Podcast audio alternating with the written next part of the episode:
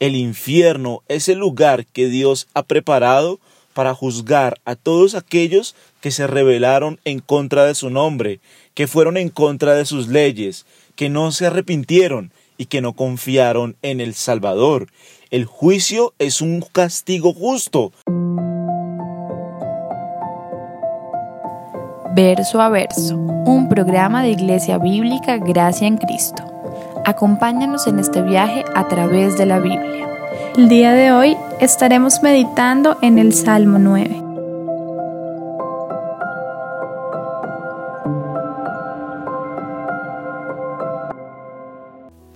En esta mañana nos encontramos meditando en el Salmo capítulo 9 y en esta mañana iniciaremos el estudio de la tercera sección en la estructura de este Salmo.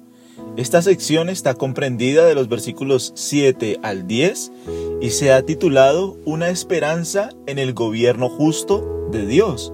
Miremos las palabras del salmista del versículo del 7 al 10. Pero Jehová permanecerá para siempre, ha dispuesto su trono para juicio. Él juzgará al mundo con justicia y a los pueblos con rectitud. Jehová será refugio del pobre, refugio para el tiempo de angustia. En ti confiarán los que conocen tu nombre, por cuanto tú, oh Jehová, no desamparaste a los que te buscaron.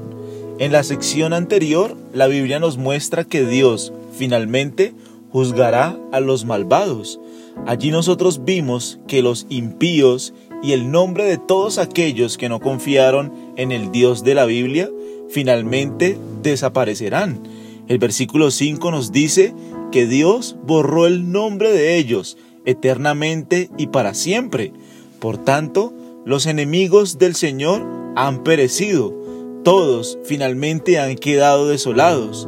Todas sus ciudades Dios las derribó y la memoria de todos aquellos que no confiaron en el Señor finalmente perece.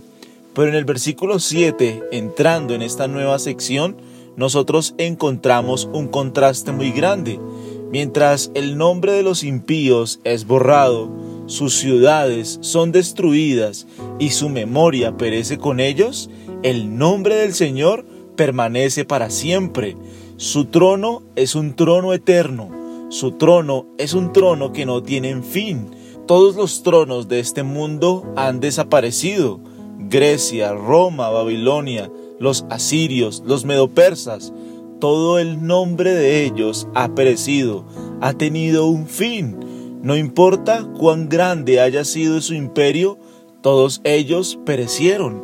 Pero el nombre del Dios de la Biblia, el nombre del Dios verdadero, su gobierno, su reinado, el trono de Él permanece para siempre.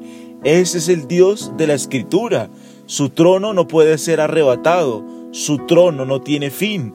Aquí el salmista nos está mostrando el contraste tan grande que hay entre los hombres y el Dios de la Biblia.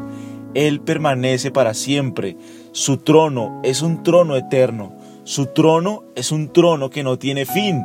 Sus palabras permanecen. Su nombre permanece. Su reino permanece. Por tanto, Él es un lugar seguro. Él es un lugar confiable. Él es la esperanza de las naciones, porque Él es el Creador. Dios es un Dios que permanece, que continúa, que no desaparece. Su trono no puede ser arrebatado, no puede ser robado. Su trono no puede ser quitado. Él es el Señor, cuyo nombre permanece.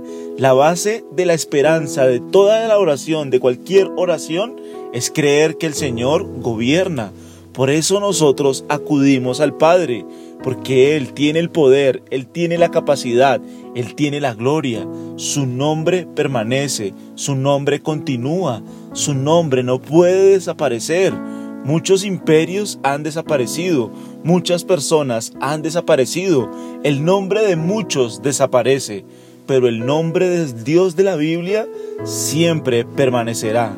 Él es baluarte, Él es lugar seguro, su trono es un trono firme, su trono es un trono que no puede ser arrebatado, no puede ser quitado. Él es el Dios grande, glorioso, que borra el nombre de todos aquellos que no confiaron en Él. Y en el versículo 7, el salmista nos vuelve a decir, Dios, nuestro Dios, Jehová, permanece para siempre, y Él ha dispuesto su trono para juicio. Él ha preparado su trono para juzgar. Finalmente todos vendrán delante de Él y serán juzgados. ¿Cómo serán juzgados? El versículo 8 lo expresa. Él juzgará al mundo con justicia y a los pueblos con rectitud. El Dios de la Biblia va a emitir juicios justos. Nunca podríamos decir que Dios va a emitir un juicio injusto o un juicio cruel. El Dios de la Biblia no es cruel. El Dios de la Biblia no es injusto. Él juzgará a las personas con un juicio justo. Él juzgará a todos los pueblos con rectitud. Él es el juez de toda la tierra. Es un juez bueno. Es un juez justo. Es un juez que nunca podría emitir un juicio injusto. Él nunca podría ser cruel. Su juicio nunca es un juicio de tortura, nunca es un juicio de crueldad. Él dará a cada persona un pago justo, una justa retribución por sus obras impías. Es por eso que una de las doctrinas más difíciles de explicar es la doctrina del infierno. ¿Qué es el infierno? El infierno es la presencia activa de Dios allí juzgando a todos aquellos impíos que se rebelaron contra él. Nunca el infierno puede ser algo cruel, nunca el infierno puede ser algo injusto. El infierno es el lugar que Dios ha preparado para juzgar a todos aquellos que se rebelaron en contra de su nombre, que fueron en contra de sus leyes, que no se arrepintieron y que no confiaron en el Salvador. El juicio es un castigo justo, es un castigo a la luz de la Biblia que no es cruel. Pero si nosotros examinamos el infierno, dice que allí el gusano de ellos nunca se apagará, que allí será el crujir y el rechinar de los dientes, que allí las personas no tendrán esperanza. Y nunca el creyente puede pensar del infierno como un lugar cruel o un lugar injusto. El infierno es un lugar preparado por Dios para la destrucción eterna. Dios resucitará los cuerpos de todos aquellos que no creyeron en Él y finalmente serán quemados y destruidos eternamente en el infierno. Nunca podríamos pensar de ese lugar como un lugar cruel o injusto. Es un lugar donde las personas reciben lo merecido, porque Dios juzga al mundo con justicia, porque Dios juzga a los pueblos con rectitud.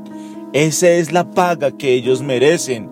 Ese es el castigo que todos aquellos que no confiaron en el Salvador merecen.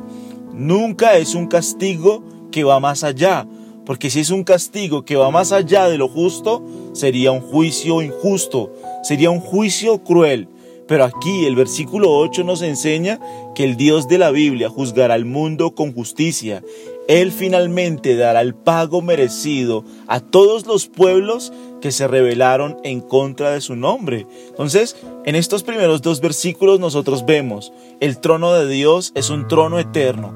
Él ha establecido su trono para juicio. Su gobierno no se puede quitar, su gobierno nunca terminará, su gobierno es un gobierno que permanece. Y en ese gobierno Dios juzgará a todos los pueblos, a todas las naciones, a todas las lenguas con justicia y a cada persona con rectitud. En el versículo 9 nosotros vemos que Dios será refugio para el pobre, refugio para el pobre en el tiempo de la angustia. ¿Quién es el pobre a la luz de la Biblia? El pobre es aquel que no confía en sí mismo, que no confía en su propia fuerza, que no confía en su humana capacidad, que no confía en que sus obras de justicia le pueden salvar. Jesús lo enseñó en el Sermón del Monte. Bienaventurados los pobres de espíritu, porque de ellos es el reino de los cielos.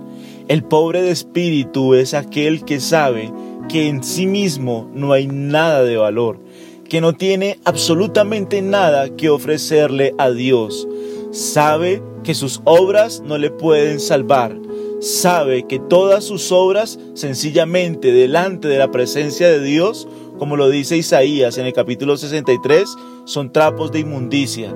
Sus obras justas no ganan el favor delante de Dios. El pobre viene a la presencia del rey reconociendo su incapacidad para agradarle, sabiendo que ha pecado contra él, sabiendo que ha contraído una deuda muy grande que no puede pagarle. El pobre de espíritu, según la Biblia, es aquel que reconoce su incapacidad en sí mismo para salvarse. No puede confiar en ninguna obra, no puede confiar en sí mismo. Sabe que está deudado con Dios, que tiene una deuda inmensa porque ha pecado contra Él. El pobre de espíritu es aquel que se ve a sí mismo como desprovisto de toda virtud no tienen nada bueno en sí mismo, no tienen nada que ofrecer. De hecho, la palabra griega que nosotros vemos en el Nuevo Testamento para pobre de espíritu es la palabra griega más baja en el idioma para describir a una persona que prácticamente vive en mendicidad. Un mendigo que no puede comprar nada, un mendigo que no tiene recursos en sí mismo para adquirir ninguna cosa. Así es el creyente. El creyente es aquel que sabe que está desprovisto de valor, está desprovisto de obras.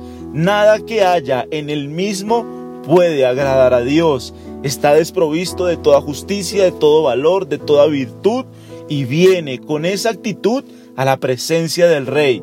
Viene pobre de espíritu, viene desprovisto de toda justicia ese es el pobre al que el Dios de la Biblia salva, aquellas personas que reconocen que han pecado contra Él, que le han ofendido, que han adquirido una deuda muy grande, una deuda impagable.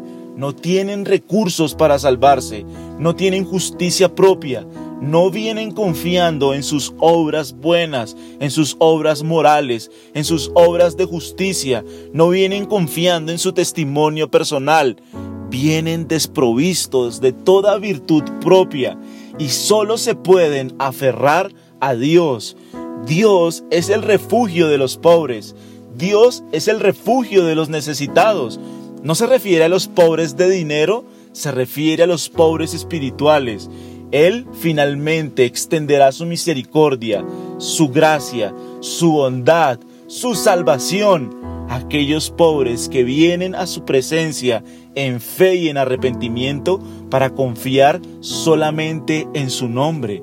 Él es el refugio de los pobres en el tiempo de angustia, en el tiempo final, en el día de la ira, en el día del juicio. Dios salvará a aquellos que vinieron en fe y en arrepentimiento, reconociendo su pobreza, reconociendo su incapacidad para salvarse, aquellos que se aferraron únicamente al Dios de la Biblia, sabiendo que el Dios de la Biblia les extendió gracia y misericordia. En las palabras de Jesús nosotros encontramos algo muy importante. Él dijo, yo no he venido a llamar a justos, He venido a llamar a pecadores al arrepentimiento. Los justos, los que creen que están bien, los que se creen buenas personas, los que creen que hacen todo bien en la vida, los que no se ven a sí mismos como pobres, ellos no pueden recibir mi salvación. Yo no he venido a llamar a justos, por el contrario, yo he venido a llamar a pobres, aquellos que se ven a sí mismos pobres espirituales, no tienen recursos, no tienen confianza en sí mismos, no tienen confianza en sus obras, no tienen confianza en su carne, vienen a Dios como mendigos desprovistos de todo valor, de toda virtud, y se aferran a la salvación que Él ofrece, la salvación que es por gracia, la salvación que Él da por medio de la fe y el arrepentimiento. Ese es el llamado que Dios hace a todos los pueblos. Ese es el llamado que Dios de la Biblia hace a todas las personas. Su trono permanece, Él juzgará al mundo, pero Él será refugio para el pobre. Solo Dios puede guiar nuestras almas a su presencia como aquellos mendigos, aquellos pobres espirituales que no tienen valor en sí mismo y que reconocen que solamente su fe en Dios, en el Salvador que Él proveyó en la cruz del Calvario para redimir nuestras almas, solo la fe en Él es la que nos puede dar el perdón de pecados y la vida eterna. Este mundo predica para que tú tengas un concepto más alto de ti mismo, para que tú pienses de ti muchísimo mejor de lo que tú puedes pensar. Pero cuando yo vengo a la presencia de Dios, debo venir desprovisto de toda justicia propia y aferrarme a la obra de salvación que Él proveyó por mí en la cruz del Calvario. Padre, queremos pedir tu gracia, tu guía, tu ayuda en esta mañana para que sea la multitud de tus misericordias las que sustenta, Señor, en este día nuestra vida. Te pedimos que nos des la gracia de amarte, de glorificarte, de vivir, Señor, en este día para ti. Nosotros nos encomendamos hoy a ti, nos encomendamos a tu palabra. Te damos gracias por este tiempo y oramos en Cristo Jesús, Señor nuestro. Amén. Te invitamos a seguirnos en nuestras redes sociales. Nos encuentras en Facebook y en YouTube con el nombre Iglesia Bíblica Gracia en Cristo. Si este mensaje fue edificante para tu vida, te animamos a compartirlo con tus seres queridos. Dios te bendiga.